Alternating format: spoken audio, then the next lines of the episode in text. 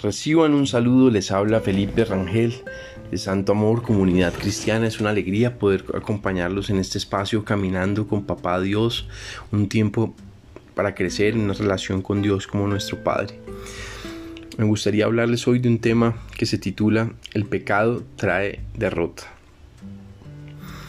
Como les he comentado, he estado leyendo el libro de Josué y bueno, llegué a su capítulo 7 y allí nos relata cómo Israel es derrotado contra eh, Jai, una ciudad no muy grande. Y bueno, pues eh, Josué envía unos espías y le dicen no, que, es una ciudad no muy poblada, que con dos mil o tres mil hombres pueden eh, hacerle frente. Josué envía tres mil hombres y son derrotados y tienen que salir huyendo y algunos son asesinados. Y, bueno, pues eh, Josué se preocupa y dice, bueno, ¿y por qué? ¿Qué pasó? ¿Por qué esta derrota? Porque Dios le había dicho a Josué que iba a estar con él, que le, que lo iba a respaldar, que, fuera fuerte y valiente, que no tuviera temor, que él estaría con él. Entonces, pues Josué se pregunta y bueno, y dice, ¿qué, qué sucede? ¿Qué, qué, pasa?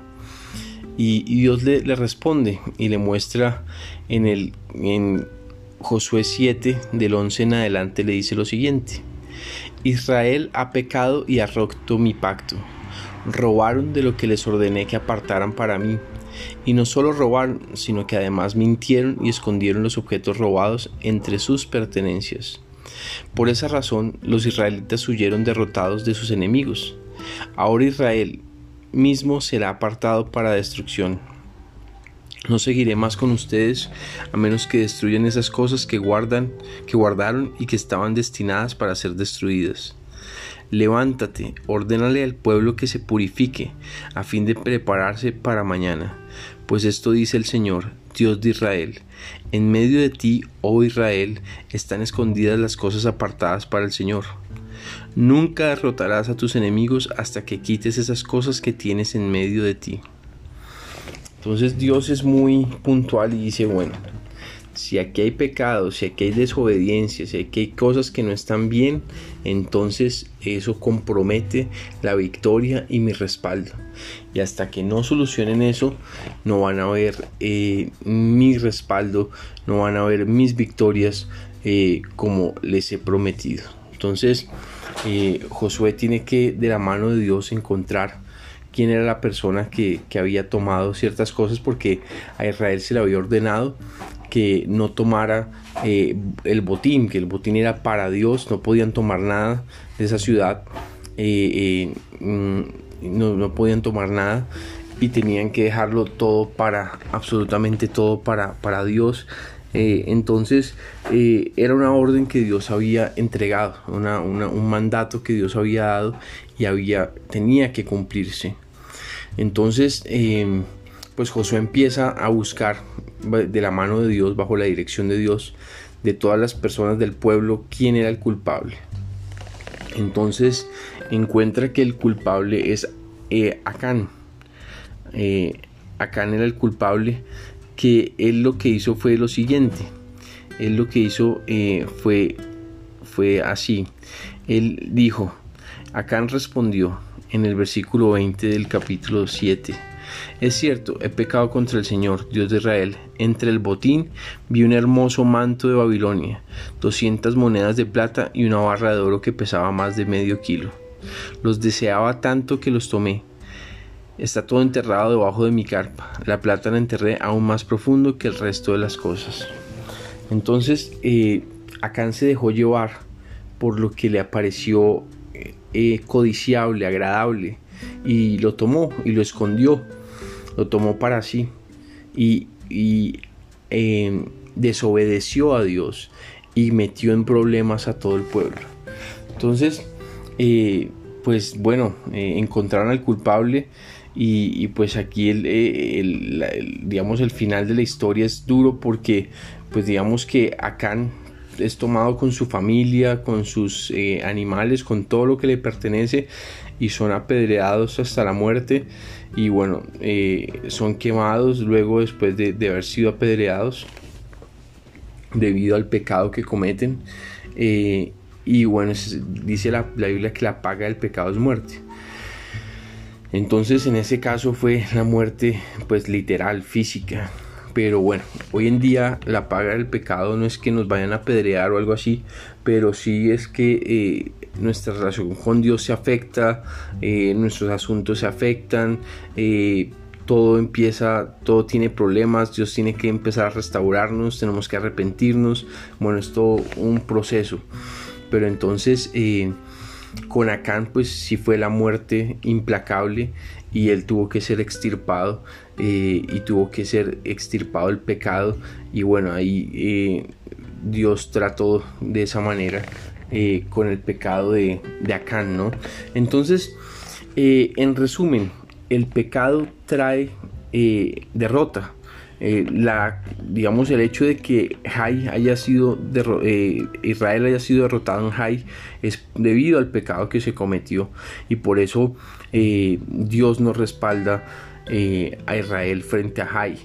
Y, Dios tiene que solucionar el asunto. Entonces, eh, para la aplicación para nuestras vidas prácticas, es que eh, en nuestra vida debe haber completa santidad y pureza, debe haber completa orden delante de Dios.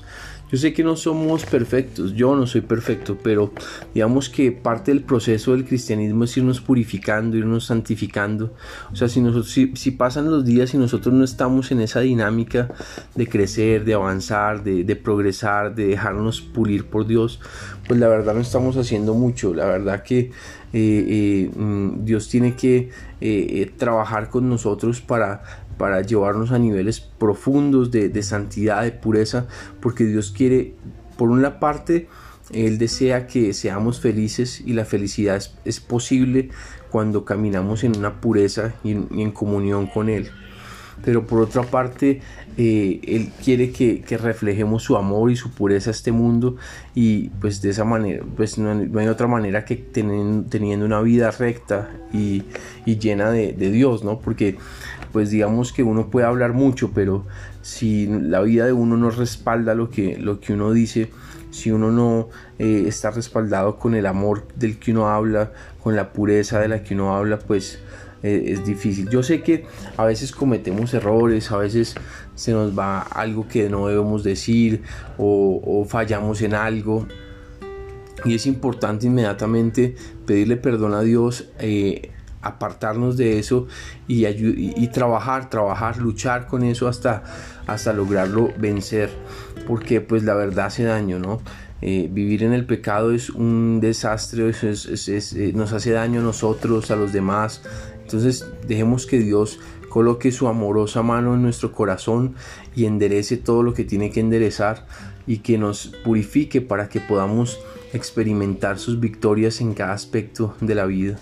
Bueno, em, una, alegría poder compartir. Vamos a orar. Padre, te pedimos, amado Dios, que tú, Señor Jesús, eh, nos purifiques, Dios. Perdónanos todos nuestros pecados. Endereza nuestra mente, nuestro corazón, nuestros cuerpos, nuestras vidas. Purifícanos, Padre, con tu amor, Señor Jesús. No queremos vivir en el pecado, no queremos consentir el pecado, no queremos caminar en el pecado, no queremos andar en mentiras, ni en robos, ni en contiendas, ni en eh, inmoralidad sexual, ni en ningún tipo de pecado.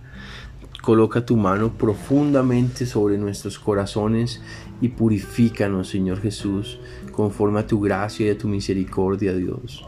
Gracias por tu amor, gracias por tu perdón. Ayúdanos a cambiar, Dios, y ayúdanos a amarte, a ser puros para ti, así como tú eres puro, Señor. Gracias, papá, porque tú eres maravilloso. Tu santidad es hermosa, Señor. Gracias, papá. Gracias, ayúdanos a ser partícipes de esa santidad y de esa pureza que viene de ti y a reflejarla a este mundo, Señor. Padre amado, en el nombre de Jesús te lo pedimos. Amén y amén. Bueno, em, me gustaría invitarlos hoy al Café con Jesús, un tiempo muy especial, un tiempo sumamente agradable, un tiempo en el cual podamos disfrutar eh, de una bebida, la bebida favorita de cada uno de ustedes desde sus casas, eh, conectados vía... Mm, Google Meet y allí podemos disfrutar un buen tiempo así que eh, no se la pierdan. Inviten a sus amigos a sus familiares y pasemos un buen tiempo juntos en el café con Jesús. Así que un abrazo y muchas muchas bendiciones eh, por Google Meet de 6 a 7 em, me pueden escribir al correo feliperangel81 arroba gmail.com eh, o me pueden em, y ahí pueden escribirme cualquier eh, aspecto o pedirme el enlace de ingreso. Entonces cualquier cosa me comentan y bueno que Dios los bendiga. Un abrazo y espero que disfruten todo el amor de Dios y su santidad su pureza en nuestros corazones esté siempre presente. Un abrazo